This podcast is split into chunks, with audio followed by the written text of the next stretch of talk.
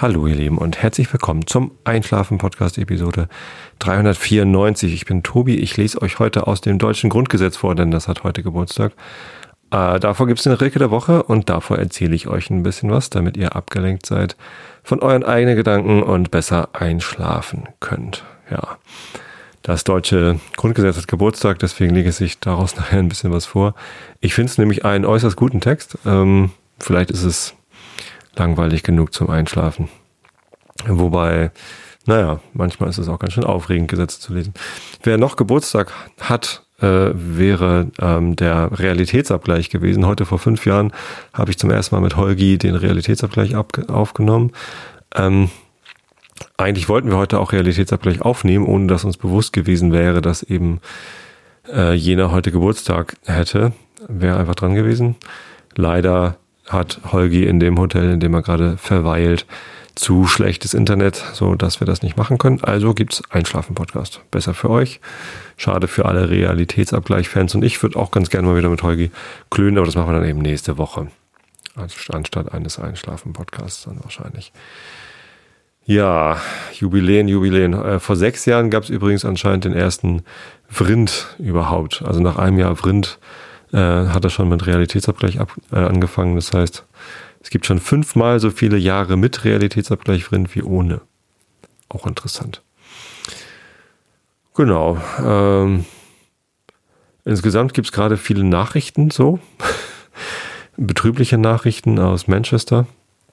Ähm, die ich hier aber nicht weiter thematisieren will, aber trotzdem irgendwie viele Leute bewegen. Ähm, ebenso betrüblich die Tatsache, dass die NATO äh, Österreich aus äh, von NATO-Übungen aussperren will, weil die Türkei irgendwie böse ist. Das macht mich alles gerade, das irritiert mich alles sehr. Ähm, umso wichtiger, dass man mal politische Themen hier äh, mit reinbringt und ich das Grundgesetz vorlesen kann, denn das ist etwas, worauf sich ja, glaube ich, alle irgendwie berufen und äh, auch einigen können in Deutschland, oder die meisten zumindest. Was kannst du noch so für nach? Roger Moore ist heute gestorben, im Alter von 89 Jahren. Und ähm, für mich war das Erstaunliche, dass der Mann tatsächlich schon 89 Jahre alt war. Denn für mich ist er immer noch irgendwie James Bond und immer noch irgendwie äh, geschniegelt und elegant. Und naja, die James Bond-Filme mit ihm, die sind halt auch schon ein bisschen älter. Er ist halt nicht mehr Daniel Craig, sondern war halt einfach ein alter Mann. Trotzdem sehr schade. Ich mochte ihn sehr gern und seine Filme. Sir Roger Moore. Ja. Und was gab's noch? Äh, gute Neuigkeiten. Also direkt vor der Sendung habe ich erfahren, dass Mats Mölle-Dali, ein Fußballspieler, ein norwegischer Fußballspieler, der beim SC Freiburg unter Vertrag steht und für das letzte halbe Jahr an den FC St. Pauli, also meinen Verein, ausgeliehen war. Der ähm, wurde verabschiedet. Beim letzten Heimspiel gegen Fürth hat er äh, eine eine Erinnerung bekommen. So einen großen Bilderrahmen kriegt man da mit einem großformatigen Bild drauf und einen Blumenstrauß oder keine Ahnung was. Und ähm, er war eine sehr große Hilfe im vergangenen halben Jahr. Er war halt nur für ein halbes Jahr ausgeliehen. Und ich glaube, er hat auch maßgeblich dazu beigetragen, dass der FC St. Pauli ähm, nicht nur die Klasse gehalten hat, sondern äh, das auch noch zwei, zwei Spieltage vor Ende. Also es waren noch zwei volle Spieltage zu spielen. Da stand schon fest, dass der FC St. Pauli auch nächste Saison wieder in der zweiten Fußball-Bundesliga mitspielt. Äh, und jetzt die letzten beiden Spiele haben wir auch nochmal vier Punkte geholt, äh, uns mit einem sehr schönen Sieg in Bochum aus der Saison verabschiedet. Ähm, auf Platz sieben sind wir am Ende gelandet. Das ist irgendwie ziemlich, ziemlich beachtlich. 45 Punkte, glaube ich. Ja, und äh, ein sehr versöhnliches Saisonende, nachdem wir ähm, zum, zum, zur Hälfte der Saison abgeschlagen auf Platz 18 waren, ähm, war das ein ganz fulminantes ähm, zweites Halbjahr. Äh, auf der Rückrundentabelle haben wir den dritten Platz errungen hinter Stuttgart und Hannover, glaube ich, mit nur drei Punkten Rückstand auf Hannover, wenn man nur die Rückrunde betrachtet. Und naja, ähm, das sind genau die drei Punkte, die wir in Stuttgart oder gegen Stuttgart verloren haben. wenn man es mal so nimmt, vielleicht. Egal, zumindest ähm, das war sehr, sehr, sehr ähm, toll. Und heute kam die Meldung, dass Metz Dali für ein weiteres Jahr an den FC St. Pauli ausgeliehen wird vom SC Freiburg. Und das, ähm, ich habe mich noch nie so sehr über eine über ein Leihgeschäft gefreut. Normalerweise ist es so, dass ich, äh, wenn der FC St. Pauli einen Fußballspieler ausleiht, immer denke, naja, wenn man es mal für ein halbes Jahr macht, weil ne, jetzt irgendwie im letzten halben Jahr haben wir halt Mats Mölle-Dali ausgeliehen und Lennart T. von Werder Bremen dann äh, ist, mag das mal ganz gut sein, aber eigentlich finde ich es besser, wenn man Spieler richtig verpflichtet und denen einen längeren Zeitvertrag gibt als nur ein Jahr. Ähm, aber bei Mats Mölle-Dali ist es halt so, wenn wir da jetzt keinen Leihvertrag machen würden, hätten wir ihn halt gar nicht. Und ähm, er hat schon gezeigt, dass er sehr gut mit der Arbeit, äh, mit, mit der Mannschaft arbeiten kann und ein, ein großer Gewinn für uns ist. Deswegen freue ich mich einfach ganz doll, dass der nochmal für ein Jahr äh, mit uns spielt. Das ist ähnlich, als hätte irgendwie RB Salzburg nochmal Schatkowski an uns ausgeliehen oder so. Das finde ich, ähm, fände ich ähnlich toll. Aber ähm, das passiert halt nicht. Max Kruse und Finn Bartels kriegen wir auch nicht ausgeliehen. Aber eben Mats Meledali, wunderbar. Das ist sehr, sehr schön. Genau, Cheng Shahin äh, haben wir auch verpflichtet. Der war geliehen äh, im letzten Jahr, aber mit einer Kaufoption. Und diese Kaufoption haben wir natürlich gezogen, denn auch Cenk Shahin hat ganz, ganz großartig gespielt. Äh, toller Vorlagengeber, ist, äh, hat auch viele Tore geschossen, ähm, war anfangs noch so ein bisschen übermotiviert, wollte zu viel allein machen.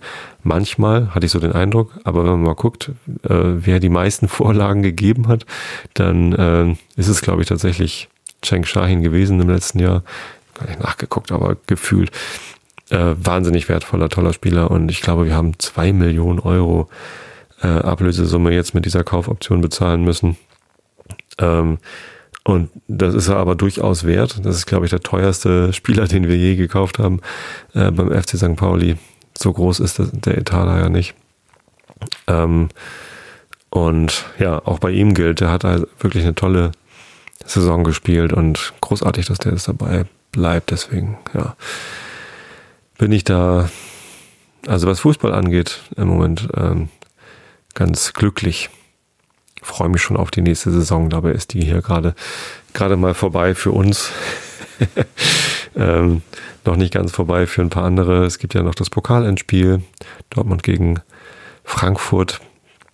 Ja, wenn Dortmund gewinnt, dann ist äh, Freiburg in der Europa League als Siebter. Ähm, wenn Frankfurt gewinnt, dann sind die halt da drin.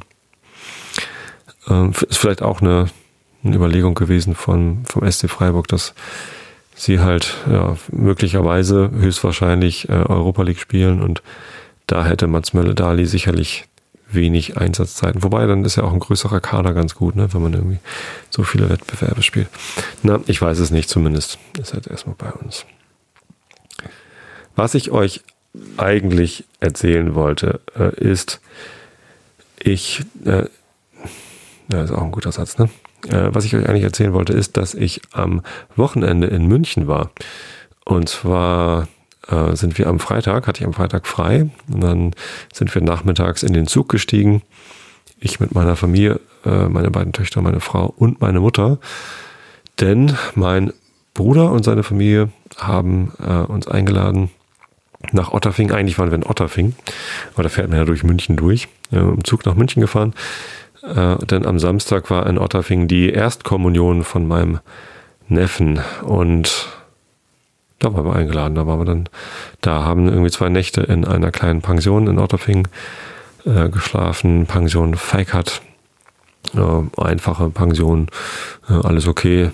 Äh, Betten sind halt in so einfachen Pensionen manchmal für mich eine Herausforderung, weil ich sehr groß bin und ja, dann einfach andere Ansprüche. Aber es ist in Ordnung. Es sind ja auch nur zwei Nächte gewesen. Es war äh, sehr schön da. Also wir hatten ähm, sehr viel Glück mit dem Wetter. Es war so ein bisschen Regen angekündigt und kalt. Besonders warm war es auch nicht an dem an dem Samstag, aber ähm, sonnig und schön und wärmer als angekündigt und trocken und das war ganz gut. Ich war zum ersten Mal bei einer Erstkommunion, muss ich gestehen. Ich bin ja ein durchaus gläubiger Mensch und auch mit der äh, Kirche immer mal wieder unterwegs. Ich war ja sogar mal Lektor beziehungsweise Gottesdiensthelfer, heißt es dann, wenn man keine Lektorenausbildung gemacht hat, habe in, hab in der Kirche also die Bibel vorgelesen, bin dem Ganzen also äh, durchaus nicht abgeneigt und mit dem Ganzen auch etwas vertraut, wie es zumindest dann hier so in der evangelischen Kirche sich abspielt. Äh, allerdings auch schon längere Zeit nicht mehr irgendwie passte das nicht mehr so richtig in mein Leben und ja, meine Entscheidung da nicht mehr als Vorleser aufzutreten in der Kirche war ja damals, dass ich dann gesagt habe, da müsste ich ja lauter Texte vorlesen. Möglicherweise, ähm, ähm, die mit, hinter denen ich nicht stehe und von den Pastoren konnte mir dann auch keiner sagen, wie ich mit der Situation umgehen soll oder kann. Ähm, glücklicherweise hätte ich diese Rolle äh, dann auch in der katholischen Kirche gar nicht haben können. Dann da gibt's ja diese Messdiener, das sind dann eher so jüngere Menschen, ja, die dann damit irgendwie mithelfen. Mir war aber bisher, also ich habe einfach wirklich viel zu selten ähm, katholische Gottesdienste mitgemacht, als dass ich da wirklich Ahnung von hätte. Ich fand die Unterschiede ganz äh, bemerkenswert. Also ich dachte immer, dass bei katholischen Gottesdiensten viel mehr äh, Liturgie gefeiert wird und alles viel, viel festlicher und, und ähm, ja, altmodischer zelebriert wird. Und tatsächlich habe ich ganz schön mit den Ohren geschlagert, als der Priester ähm, sich dann irgendwann die Bibel geschnappt hat vom, also etwas flapsig ausgedrückt, als er die Bibel aufgenommen hat vom Altar und äh, hochgehalten hat und dann irgendwie wie so ein äh, wie eine Reliquie äh, diese Bibel hochhaltend irgendwie äh, dann zum, damit zum Lesepult gegangen ist, äh, gefolgt von zwei Messdienern mit so Kerzen, äh, die ihm dann geleuchtet haben und er dann äh, unter Gebimmel äh, von kleinen Glöckchen äh, die, die Bibel auf das Lesepult gelesen hat und dann daraus vorgelesen hat. Da war also durchaus mehr Celebration als ähm, beim, ähm, beim restlichen Gottesdienst. Es gab aber auch Stellen, wo ich gedacht habe, Mensch, da haben wir aber bei, den, bei der evangelischen Kirche, zumindest hier bei uns, eine, eine schönere Liturgie. Und zwar zum Beispiel beim äh, Agnus Dei, also Christi du Lamm Gottes. Das wird bei uns gesungen von der ganzen Gemeinde. Und das wurde in der katholischen Kirche nur gesprochen. Also insgesamt wurde weniger Liturgie gesungen als äh, bei uns in der evangelischen Kirche. Da habe ich fast schon gestaunt. Fand ich schade eigentlich. Ich, weil ich die Teile immer ganz gern mag, so weil es mich das irgendwie, weiß nicht, irgendwie holt mich das immer ganz gut ab. Ja. Auch irritiert hat mich ähm, das Abendmahl. Mir war durchaus bewusst, dass das Abendmahl in der evangelischen Kirche ganz anders ist als das Abendmahl in der, ähm, in der katholischen Kirche. Auch da gab es viel mehr Gebimmel und ähm, ich möchte es nicht abfällig, also das soll jetzt nicht abfällig klingen, also es ist einfach, das wird viel stärker gefeiert, dass hier irgendwie jetzt die, die Wandlung stattfindet von Brot zum Leib Gottes und vom Wein zum Blut. Ähm, das ja, aber dann haben halt die Kommunionkinder ähm, das erste Mal äh, das bekommen und der Priester ist halt einfach rumgegangen und hat jedem ähm, eine Oblate gegeben und, und das war wirklich so Massenabfertigung. Ähm, ich, hab, ich weiß nicht mehr, was er gesagt hat. Es war so, ja, hier und ja, hier und er hat jedes Mal ähm, ich weiß nicht, bei uns sagt man immer Christi Leib für dich gegeben. Das hat er aber nicht gesagt, sondern irgendwas anderes. Und das war, ja, und das Kind hat dann Amen gesagt und das ging halt äh, ratzfatz, so innerhalb von, von 30 Sekunden hat halt jeder so eine Oblate ähm, gehabt und dann irgendwie drauf rumgekaut. Äh, und dann hat der Priester sich selber noch einen in den Mund gesteckt und einen Schluck Wein hinterher gegossen und dann ist er zu seinen äh, Messdienern, zumindest zu zweien von, also nicht zu den Jugendlichen, sondern zu den, zu den älteren beiden äh, gegangen, hat denen auch eine Oblate gegeben und die haben da auch Wein getrunken. Die Kinder haben aber keinen Wein bekommen. In der evangelischen Kirche wird das Abendmahl sowieso meistens mit äh, Traubensaft gefeiert, äh, weil nicht nur Kinder, sondern auch erwachsene Menschen häufig gar keinen Alkohol trinken mögen. Ich weiß auch gar nicht, was da jetzt drin war in dem Kelch wahrscheinlich Wein, vielleicht auch irgendwas anderes. Ich weiß nicht, wie, äh, wie Priester damit umgehen. Ähm, zumindest haben die Kinder gar nichts zu trinken gekriegt. Ähm, und ich habe dann hinterher gelernt, dass in der katholischen Kirche halt nur der Priester und die, die Gottesdiensthelfer ähm, dann auch den Wein bekommen. Also nicht, dass man die Oblate irgendwie runterspielen müsste, wahrscheinlich schon eigentlich, aber äh, für mich gehört beim Abendmahl immer Brot und Wein dazu oder zumindest was zu essen und was zu trinken. So, das hat mich schon irgendwie irritiert. Aber naja, so sind die Unterschiede und ähm, das ist wahrscheinlich auch ganz gut so, dass es da Unterschiede gibt. Da kann man sich den eigenen Sachen vielleicht mal wieder ein bisschen bewusster werden. Insgesamt hat mir die Feier ganz gut gefallen. Ähm, auch die Frau, die dann die Predigt gehalten hat, fand ich gut, dass überhaupt eine Frau eine Predigt halten darf in der katholischen Kirche. Ich weiß gar nicht, seit wann das der Fall ist. Ähm, schön, dass das mittlerweile geht. Ja. Genau, danach sind wir essen gegangen. Schnitzel in Otterfing, da am Bahnhof ist so ein, so ein Gasthaus. Ähm, hab den Namen gerade vergessen, aber die haben ein sehr, sehr ordentliches Schnitzel, also wirklich lecker. Und danach sind wir dann zu äh, dem Haus von Cornelius und seiner Familie gegangen und haben da äh, Kuchen gegessen und weiter gefeiert und äh, den Tag genossen. Haben noch einen kleinen Ausflug gemacht, einen Spaziergang, beziehungsweise mit dem Auto auf den Jassberg hochgefahren. Das ist so quasi der Hausberg da von Otterfingen. Von dort hat man einen wunderbaren Blick auf die Alpen. Da kann man so den, ähm, also wir konnten sogar kurz die Zugspitze sehen. Äh, allerdings war es dafür so ein bisschen zu, zu wolkig da hinten. Ähm, jetzt überlege ich gerade, wie die Berge da heißen, die man da sehen kann. Er hat es uns erklärt. Ich vergesse es sowieso immer wieder. Aber ja, die Alpen letztendlich. Irgendeine Wand und irgendwelche wie heißt denn dieser Berg noch? Ein Berg hat er mir genannt, da dachte ich, ach ja, genau, den kennt man ja. Da ist ganz oben eine Höhle drin, die man auch besichtigen kann. Die sei aber zu niedrig für unsere Eins, weil wir zu groß sind. Die hat nur eine Deckenhöhe von 1,80. Na, sei es drum.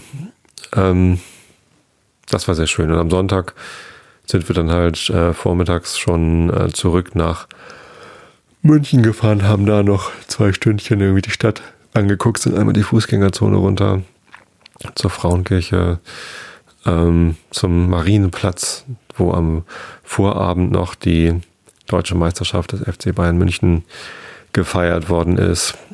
Äh, die fünfte in Folge ist auch echt beeindruckend. Ähm, nicht schlecht. Hab, äh, am Samstagabend haben wir auch noch ein bisschen Sportschau geguckt. Leider war da irgendwie ein bisschen bisschen wenig Bayern München, ehrlich gesagt. Also ich hätte mir gewünscht, dass die Auswechslung von Philipp Lahm zum Beispiel nochmal gezeigt wird, der ja nun wirklich ein, ein ganz besonderer Spieler, nicht nur für den FC Bayern, sondern auch für die deutsche Nationalmannschaft gewesen ist. Ähm, ja, also da habe ich dann nur auf dem Kicker-Ticker gelesen, dass er äh, bei der Auswechslung wurden alle Titel nochmal verlesen, die er im Laufe seiner Karriere gewonnen hat. Und das war bestimmt viel und das hätte ich auch gerne gesehen, aber das äh, kam dann nicht ist halt auch irgendwie bei so einer Sportschau, wo dann äh, neun Spiele gezeigt werden müssen, vielleicht nicht genug Zeit dafür. Ja, mein Bruder ist ja HSV-Fan, als alter Hamburger. Äh, sorgt immer für, für lustige Sprüche untereinander, unter uns, wenn wir miteinander reden, weil ich ja St. Pauli-Fan bin. Aber letztendlich äh, interessiert mich der HSV ja gar nicht so sehr. Insofern, ich bin da auch nicht, äh, nicht so, dass ich da jetzt besonders hinterher bin. Insgesamt verfolge ich die erste Bundesliga wirklich gar nicht so sehr. Ich könnte jetzt nicht mal sagen, wer eigentlich abgestiegen ist. Ich glaube Darmstadt und Ingolstadt, oder? Ja. Aber naja, sei es drum. Alles nicht so wichtig. Zumindest war für ihn dann der Samstag ja auch nochmal wichtig, weil nicht nur sein Sohn die Erstkommunion hatte, sondern weil der HSV äh, gegen den Abstieg spielen musste und dann mit 2 zu 1 gegen Wolfsburg gewonnen hat und damit dann den, den 16. Platz verlassen hat. Und jetzt muss Wolfsburg in die Relegation. Das war dann nochmal ein sehr freudiges Ereignis für meinen Bruder. Ja, ähm, was gibt's noch zu erzählen? Rückfahrt, also die, die Fahrt von Hamburg nach München im ICE, die hatte ich mir ehrlich gesagt anstrengender vorgestellt. Ich habe das lange nicht gemacht. Ich weiß gar nicht, wann ich das letzte Mal mit dem ICE nach München gefahren bin. Aber es sind sechs Stunden, also von Harburg. Ich steige da natürlich in Harburg ein. Ich wohne südlich von Hamburg. Von Hamburg-Harburg nach äh, München Hauptbahnhof sind es exakt sechs Stunden. Und äh, die gehen echt schnell rum. Im Zug kann man aufstehen, kann man rumgehen, kann man irgendwie gut lesen. Das ist also viel, viel besser, mit dem Zug nach München zu fahren, als äh, mit dem Auto. Und ähm, ich glaube, das letzte Mal, als ich nach München gefahren bin, bin ich geflogen. Und das ist auch nicht äh, wirklich viel schneller, denn ich muss dann ja erstmal in Hamburg zum Flughafen hin. Der ist halt ganz auf der anderen Seite der Stadt in Fuhlsbüttel. Dann muss ich da durch die Sicherheitskontrollen. Äh, und wenn ich dann äh, die Stunde oder wie lange das dauert nach München geflogen bin, muss ich da ja auch erstmal wieder raus aus dem Flughafen und dann rein in die Stadt und mit der S-Bahn äh, vom Flughafen München dann nochmal nach München rein. Dauert auch nochmal ganz schön lange. Ähm, insgesamt geht es wahrscheinlich einen Ticken schneller als mit der Bahn, aber nicht viel.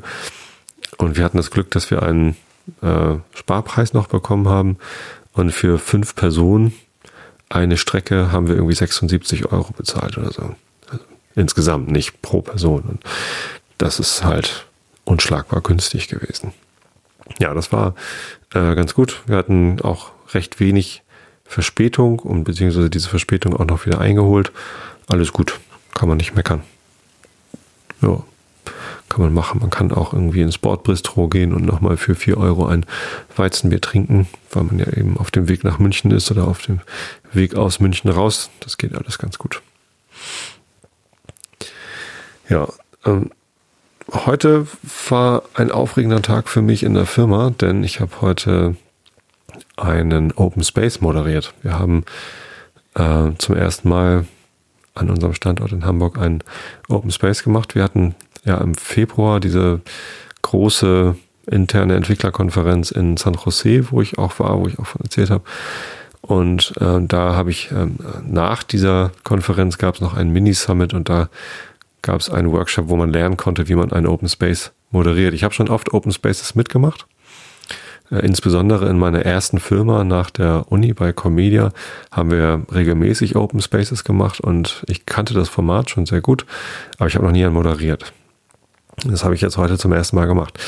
Was ist denn ein Open Space? Ein Open Space ist eine Veranstaltungsform, äh, eine Art Konferenz, äh, aber man nennt es auch Unkonferenz, weil im Gegensatz zu einer Konferenz das Programm eben nicht vorab feststeht, sondern es gibt hm, eine Reihe von Räumen und eine Reihe von Zeitslots, die dann vom, habe ich das nicht letztes Mal schon erzählt?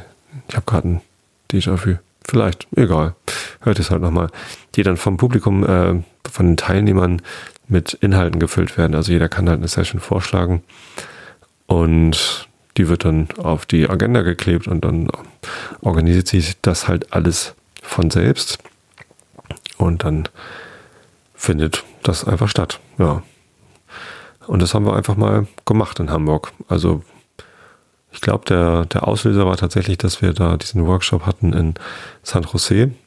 Aber wie gesagt, ich, ich kenne das Format schon recht lange. Auch die äh, das Retrospective Facilitators Gathering, das von dem ich letztes Mal erzählt habe. Stimmt, da habe ich, da ich das, glaube ich, erzählt. Ne?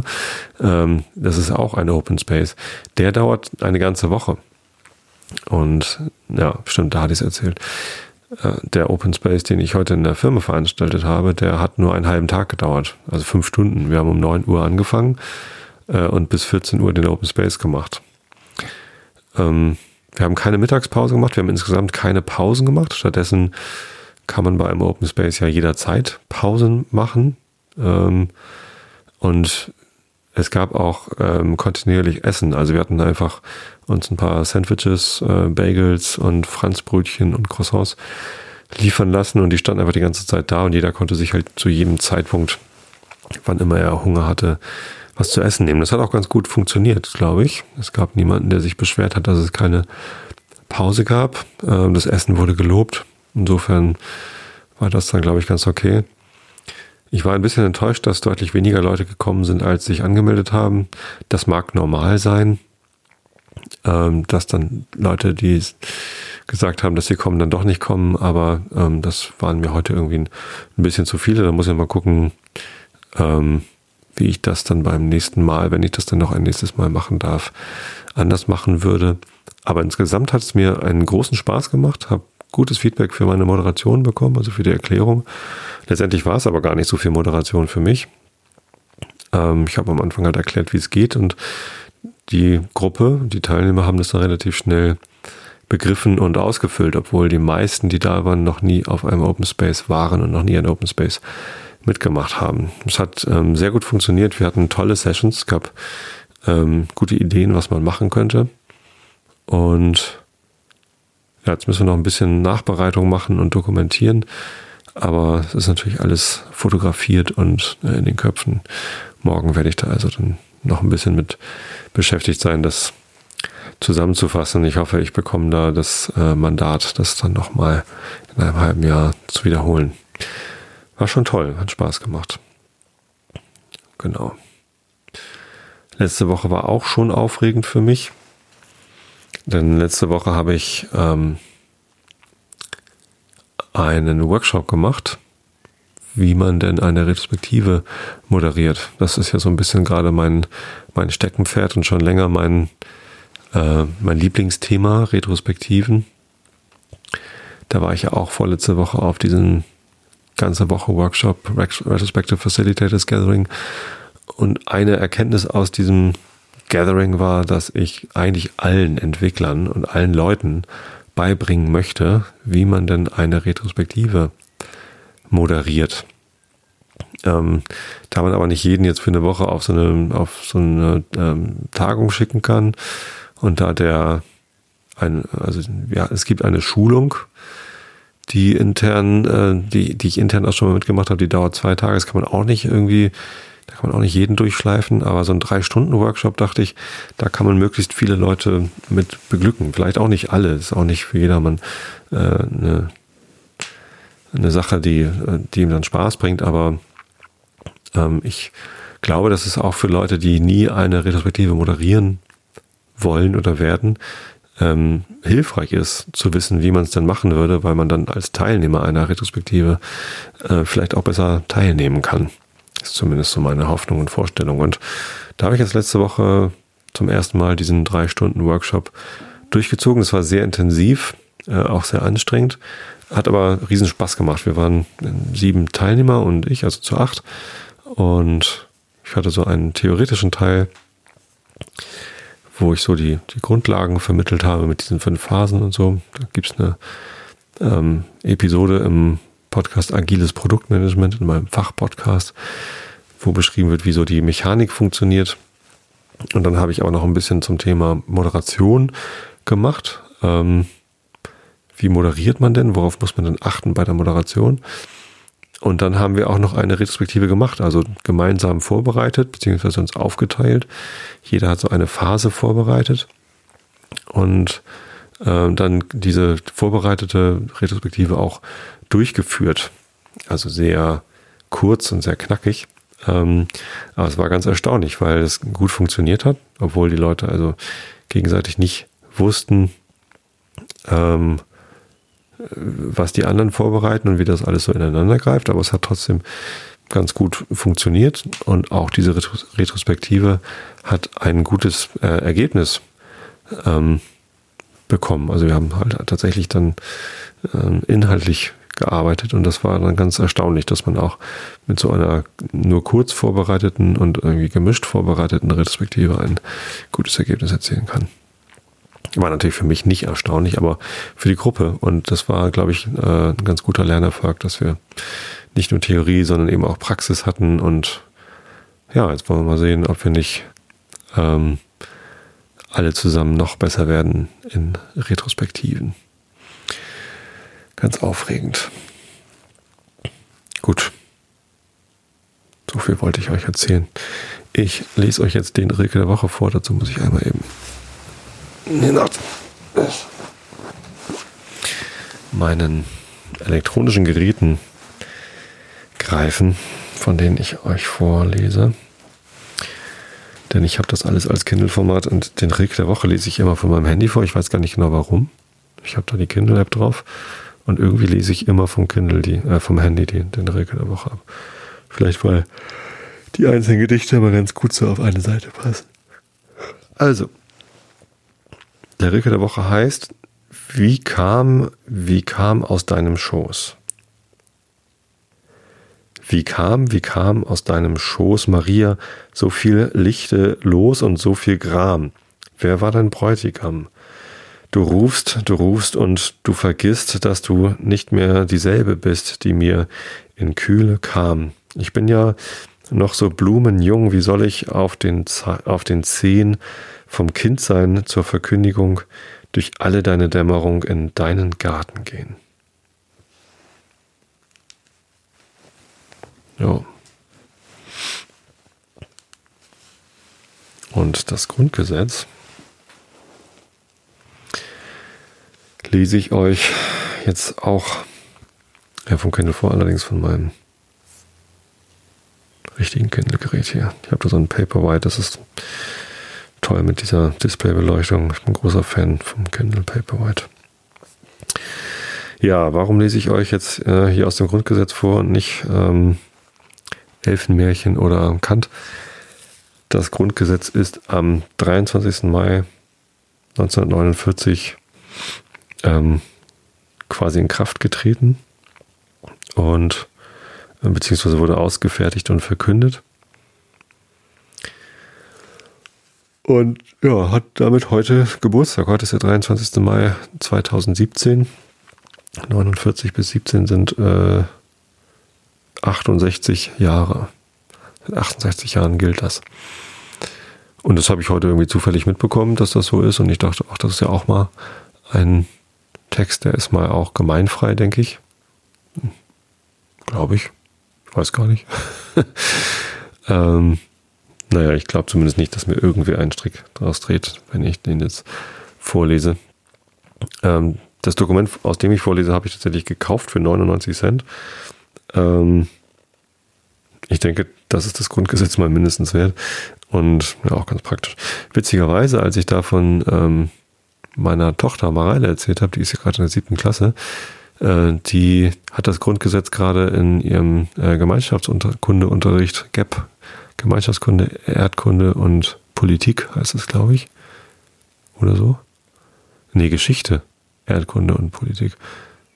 Ähm, da gehen sie auch gerade das Grundgesetz an oder durch. Und dann sagt er sie, aha, deshalb also. Ja, ich glaube, das kommt einfach sowieso mal dran. Ähm, also, Augen zu und zugehört. Eingangsformel. Der Parlament Parlamentarische Rat hat am 23. Mai 1949 in Bonn am Rhein in öffentlicher Sitzung festgestellt, dass das am 8. Mai des Jahres 1949 vom Parlamentarischen Rat beschlossene Grundgesetz für die Bundesrepublik Deutschland in der Woche vom 16. bis 22. Mai 1949 durch die Volksvertretungen von mehr als zwei Dritteln der beteiligten deutschen Länder angenommen worden ist. Aufgrund dieser Feststellung hat der Parlamentarische Rat, vertreten durch seinen Präsidenten, seine Präsidenten, das Grundgesetz ausgefertigt und verkündet. Das Grundgesetz wird hiermit gemäß Artikel 145 Absatz 3 im Bundesgesetzblatt veröffentlicht. Präambel. Im Bewusstsein seiner Verantwortung vor Gott und den Menschen von dem Willen beseelt, als gleichberechtigtes Glied in einem vereinten Europa dem Frieden der Welt zu dienen, hat sich das deutsche Volk Kraft seiner verfassungsgebenden Gewalt dieses Grundgesetz gegeben. Die Deutschen in den Ländern Baden-Württemberg, Bayern, Berlin, Brandenburg, Bremen, Hamburg, Hessen, Mecklenburg-Vorpommern, Niedersachsen, Nordrhein-Westfalen, Rheinland-Pfalz, Saarland, Sachsen, Sachsen-Anhalt, Schleswig-Holstein und Thüringen haben in freier Selbstbestimmung die Einheit und Freiheit Deutschlands vollendet. Damit gilt dieses Grundgesetz für das gesamte deutsche Volk. Erstens die Grundrechte. Artikel 1. Erstens, die Würde des Menschen ist unantastbar. Sie zu achten und zu schützen ist Verpflichtung aller staatlichen Gewalt. Zweitens, das deutsche Volk bekennt sich darum zu unverletzlichen und unveräußerlichen Menschenrechten als Grundlage jeder menschlichen Gemeinschaft, des Friedens und der Gerechtigkeit in der Welt. Drittens, die nachfolgenden Grundrechte binden Gesetzgebung, vollziehende Gewalt und Rechtsprechung als unmittelbar geltendes Recht. Artikel 2. Ich lasse mal die, die Satznummern weg. Kann man ja jeder selber erzählen, welche Sätze. Jeder hat das Recht auf die freie Entfaltung seiner Persönlichkeit, soweit er nicht die Rechte anderer verletzt und nicht gegen die verfassungsmäßige Ordnung oder das Sittengesetz verstößt. Jeder hat das Recht auf Leben und, und körperliche Unversehrtheit. Die Freiheit der Person ist unverletzlich. In diese Rechte darf nur aufgrund eines Gesetzes eingegriffen werden. Artikel 3. Alle Menschen sind vor dem Gesetz gleich. Männer und Frauen sind gleichberechtigt. Der Staat fördert die tatsächliche Durchsetzung der Gleichberechtigung von Frauen und Männern und wirkt auf die Beseitigung bestehender Nachteile hin.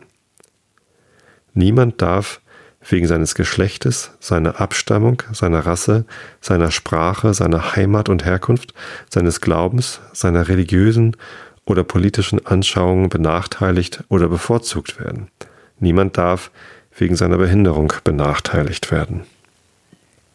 Artikel 4 die Freiheit des Glaubens, des Gewissens und die Freiheit des religiösen und weltanschaulichen Bekenntnisses sind unverletzlich. Die ungestörte Religionsausübung wird gewährleistet.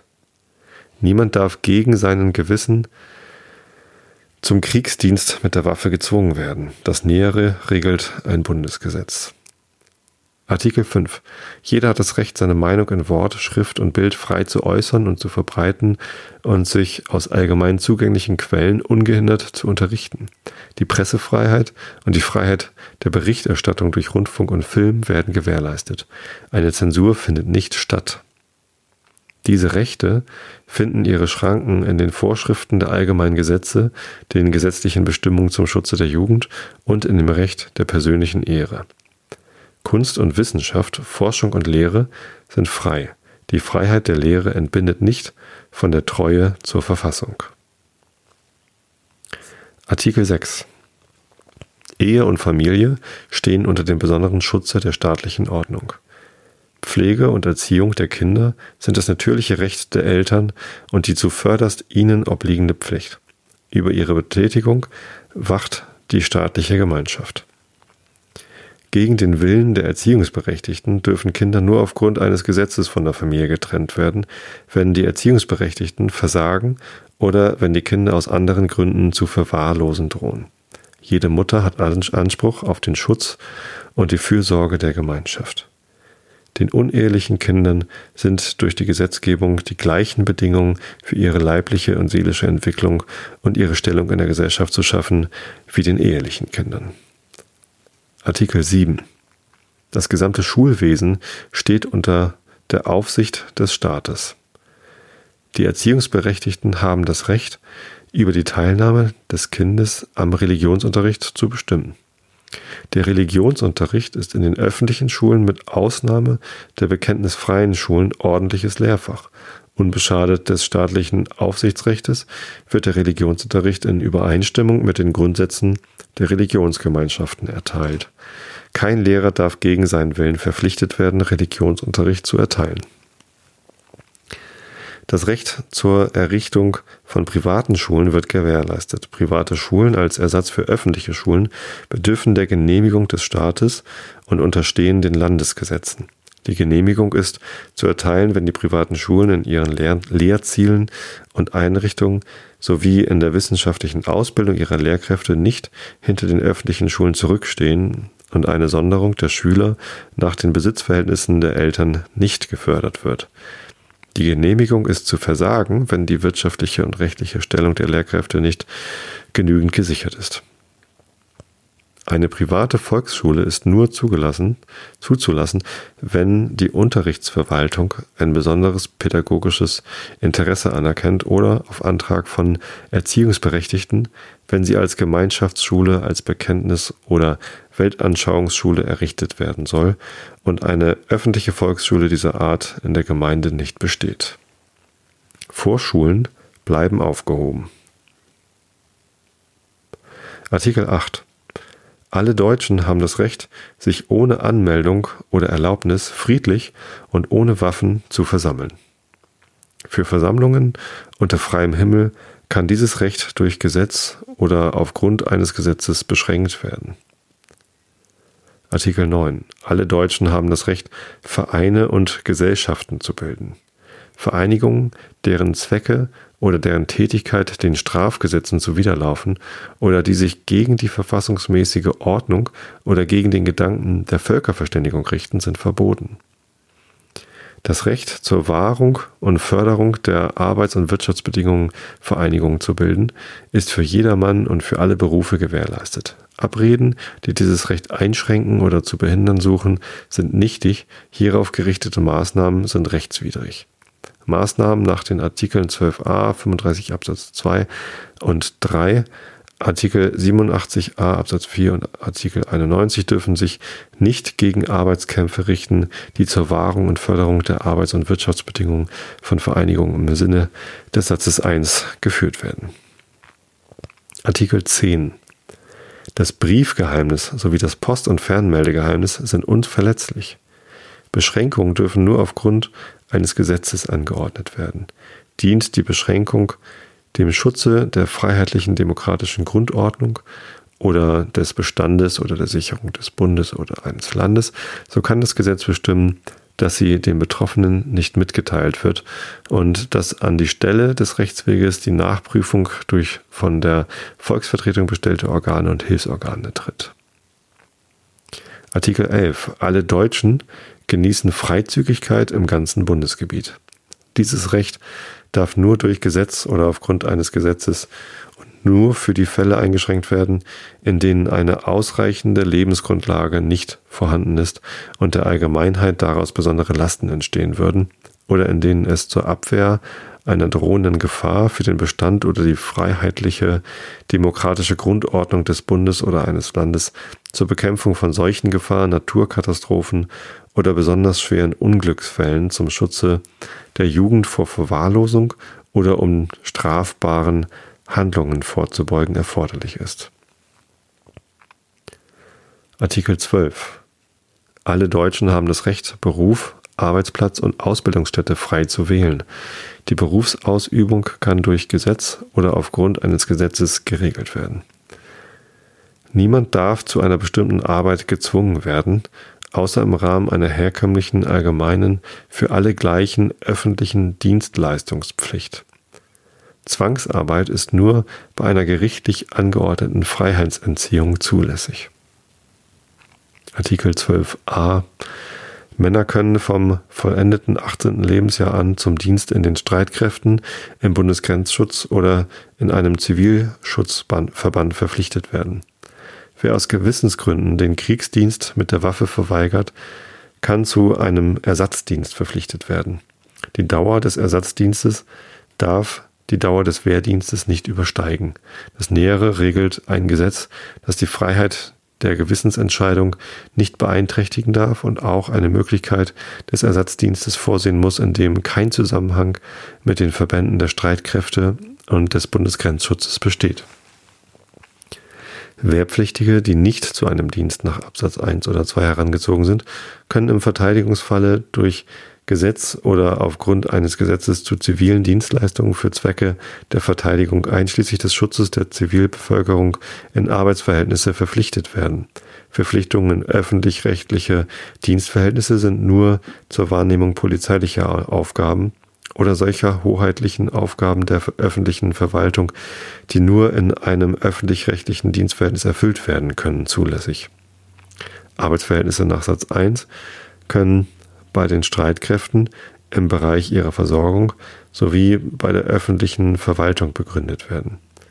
Verpflichtungen in Arbeitsverhältnisse im Bereich der Versorgung der Zivilbevölkerung sind nur zulässig, um ihren lebensnotwendigen Bedarf zu decken oder ihren Schutz sicherzustellen. Kann im Verteidigungsfalle der Bedarf an zivilen Dienstleistungen im zivilen Sanitäts- und Heilwesen sowie in der ortsfesten militärischen Lazarettorganisation nicht oder äh, nicht auf freiwilliger Grundlage gedeckt werden, so können Frauen vom vollendeten 18. bis zum vollendeten 55. Lebensjahr durch Gesetz oder aufgrund eines Gesetzes zu derartigen Dienstleistungen herangezogen werden. Sie dürfen auf keinen Fall zum Dienst mit der Waffe verpflichtet werden. Für die Zeit vor dem Verteidigungsfalle können Verpflichtungen nach Absatz 3 nur nach Maßgabe des Artikels 80a Absatz 1 begründet werden zur Vorbereitung auf Dienstleistungen nach Absatz 3, für die besondere Kenntnisse oder Fertigkeiten erforderlich sind, kann durch Gesetz oder aufgrund eines Gesetzes die Teilnahme an Ausbildungsveranstaltungen zur Pflicht gemacht werden. Satz 1 findet insoweit keine Anwendung. Kann im Verteidigungsfalle der Bedarf an Arbeitskräften für die in Absatz 3 Satz 2 genannten Bereiche auf freiwilliger Grundlage nicht gedeckt werden, so kann zur Sicherung dieses Bedarfs die Freiheit der Deutschen, die Ausübung eines Berufs oder den Arbeitsplatz aufzugeben, durch Gesetz oder aufgrund eines Gesetzes eingeschränkt werden. Vor Eintritt des Verteidigungsfalles gilt Absatz 5 Satz 1 entsprechend. Artikel 13. Die Wohnung ist unverletzlich. Durchsuchungen dürfen nur durch den Richter, bei Gefahr im Verzuge auch durch die in den Gesetzen vorgesehenen anderen Organe angeordnet und nur in der dort vorgeschriebenen Form durchgeführt werden. Begründen bestimmte Tatsachen den Verdacht, dass jemand eine durch Gesetz einzeln bestimmte besonders schwere Straftat begangen hat, so dürfen zur Verfolgung der Tat aufgrund richterlicher Anordnung technische Mittel zur akustischen Überwachung von Wohnungen, in denen Besch der Beschuldigte sich vermutlich aufhält, eingesetzt werden, wenn die Erforschung des Sachverhalts auf andere Weise unverhältnismäßig erschwert oder aussichtslos wäre. Die Maßnahme ist zu befristen. Die Anordnung erfolgt durch einen mit drei Richtern besetzten Spruchkörper. Bei Gefahr im Verzuge kann sie auch durch einen einzelnen Richter getroffen werden. Zur Abwehr dringender Gefahren für die öffentliche Sicherheit, insbesondere einer gemeinen Gefahr oder einer Lebensgefahr, dürfen technische Mittel zur Überwachung von Wohnungen nur aufgrund richterlicher Anordnung eingesetzt werden. Bei Gefahr im Verzuge kann die Maßnahme auch durch eine andere gesetzliche bestimmte Stelle angeordnet werden. Eine richterliche Entscheidung ist unverzüglich nachzuholen.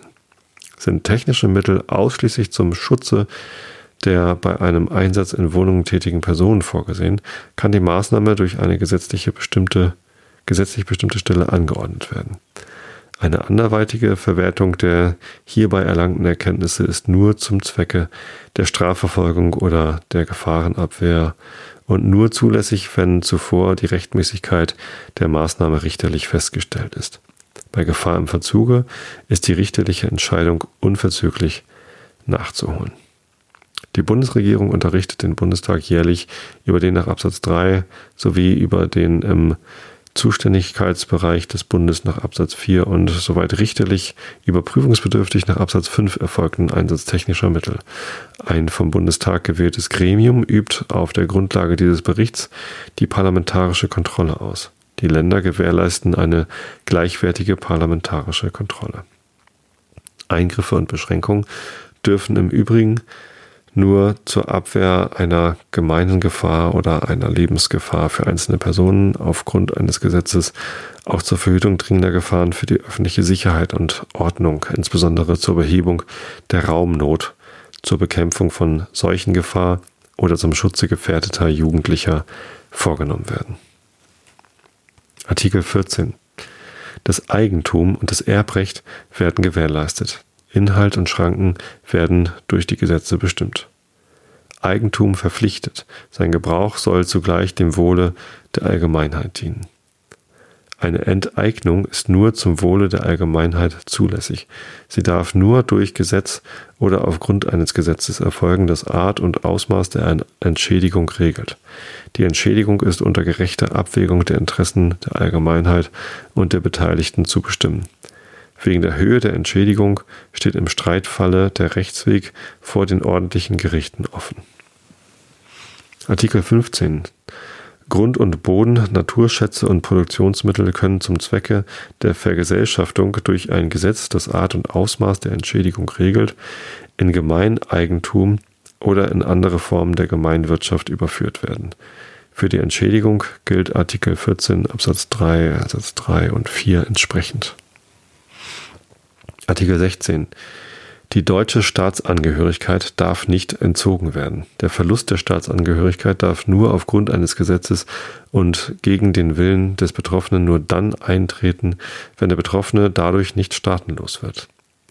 Kein Deutscher darf an das Ausland ausgeliefert werden. Durch Gesetz kann eine abweichende Regelung für Auslieferungen an einen Mitgliedstaat der Europäischen Union oder an einen internationalen Gerichtshof getroffen werden, soweit rechtsstaatliche Grundsätze gewahrt sind. Artikel 16a Politisch Verfolgte genießen Asylrecht. Auf Absatz 1 kann sich nicht berufen werden, wer aus einem Mitgliedstaat der Europäischen Gemeinschaft oder aus einem anderen Drittstaat anreist, in dem die Anwendung des Abkommens über die Rechtsstellung der Flüchtlinge und der Konvention zum Schutze der Menschenrechte und Grundfreiheiten sichergestellt ist. Die Staaten außerhalb der Europäischen Gemeinschaft, auf die die Voraussetzungen des Satzes 1 zutreffen, werden durch Gesetz, das der Zustimmung des Bundesrates bedarf, bestimmt. In den Fällen des Satzes 1 können aufenthaltsbeendende Maßnahmen unabhängig von einem hiergegen eingelegten Rechtsbehelf vollzogen werden. Durch Gesetz das der Zustimmung des Bundesrates bedarf, können Staaten bestimmt werden, bei denen aufgrund der Rechtslage, der Rechtsanwendung und der allgemeinen politischen Verhältnisse gewährleistet erscheint, dass dort weder politische Verfolgung noch unmenschliche oder erniedrigende Bestrafung oder Behandlung stattfindet. Es wird vermutet, dass ein Ausländer aus einem solchen Staat nicht verfolgt wird, solange er nicht Tatsachen vorträgt, die die Ausnahme, äh, die die Annahme begründen, dass er entgegen dieser Vermutung politisch verfolgt wird. Die Vollziehung aufenthaltsbeendender Maßnahmen wird in den Fällen des Absatzes 3 und in anderen Fällen, die offensichtlich unbegründet sind oder als offensichtlich unbegründet gelten, durch das Gesetz nur ausgesetzt, wenn ernstliche Zweifel an der Rechtmäßigkeit der Maßnahme bestehen. Der Prüfungsumfang kann eingeschränkt werden und verspätetes Vorbringen Vorbringen unberücksichtigt bleiben. Das Nähere ist durch Gesetz zu bestimmen. Die Absätze 1 bis 4 stehen völkerrechtlichen Verträgen von Mitgliedstaaten der Europäischen Gemeinschaften untereinander und mit dritten Staaten nicht entgegen, die unter Beachtung der Verpflichtungen aus dem Abkommen über die Rechtsstellung der Flüchtlinge und der Konvention zum Schutze der Menschenrechte und Grundfreiheiten, deren Anwendung in den Vertragsstaaten sichergestellt sein muss, Zuständigkeitsregelungen für die Prüfung von Asylbegehren einschließlich der gegenseitigen Anerkennung von Asylentscheidungen treffen. Artikel 17. Jedermann hat das Recht, sich einzeln oder in Gemeinschaft mit anderen schriftlich mit Bitten oder Beschwerden an die zuständigen Stellen und an die Volksvertretung zu wenden. Artikel 17a Gesetze über Wehrdienst und Ersatzdienst können bestimmen, dass für die Angehörigen der Streitkräfte und des Ersatzdienstes während der Zeit des Wehr- oder Ersatzdienstes das Grundrecht, seine Meinung in Wort, Schrift und Bild frei zu äußern und zu verbreiten, das Grundrecht zur Versammlungsfreiheit und das Petitionsrecht, soweit es das Recht gewährt, Bitten oder Beschwerden in Gemeinschaft mit anderen vorzubringen, eingeschränkt werden. Gesetze, die der Verteidigung einschließlich des Schutzes der Zivilbevölkerung dienen, können bestimmen, dass die Grundrechte der Freizügigkeit und der Unverletzlichkeit der Wohnung eingeschränkt werden. Artikel 18. Wer die Freiheit der Meinungsäußerung, insbesondere die Pressefreiheit, die Lehrfreiheit, die Versammlungsfreiheit, die Vereinigungsfreiheit, das Brief-, Post- und Fernmeldegeheimnis, das Eigentum oder das Asylrecht zum Kampfe gegen die freiheitliche demokratische Grundordnung missbraucht, verwirkt diese Grundrechte. Die Verwirkung und ihr Ausmaß werden durch das Bundesverfassungsgericht ausgesprochen. Artikel 19. Soweit nach diesem Grundgesetz ein Grundrecht durch Gesetz oder aufgrund eines Gesetzes eingeschränkt werden kann, muss das Gesetz allgemein und nicht nur für den Einzelfall gelten. Außerdem muss das Gesetz das Grundrecht unter Angaben, Angabe des Artikels nennen. In keinem Falle darf ein Grundrecht in seinem Wesensgehalt angetastet werden. Die Grundrechte gelten auch für inländische juristische Personen, soweit sie ihrem Wesen nach auf diese anwendbar sind. Wird jemand durch die öffentliche Gewalt in seinen Rechten verletzt, so steht ihm der Rechtsweg offen. Soweit eine andere Zuständigkeit nicht begründet ist, ist der ordentliche Rechtsweg gegeben. Artikel 10 Absatz 2 Satz 2 bleibt unberührt. Das sind die ersten 19 Artikel. Ähm, weiter geht es mit, den, mit dem Bund und den Ländern.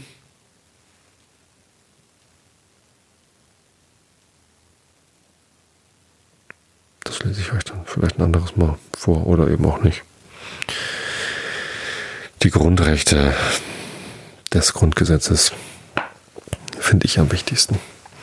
Deswegen habe ich sie euch vorgelesen. Also ihr Lieben, ich hoffe, ihr habt eine gute Woche gehabt und die nächste Woche wird auch gut für euch. Ich wünsche euch, dass es euch gut geht, dass ihr genügend Schlaf findet und ja, schön, dass wir in einem Land leben, in dem unsere Grundrechte so gut verbrieft sind. Schlaft alle recht schön. Ich habe euch alle lieb. Bis zum nächsten Mal. Gute Nacht.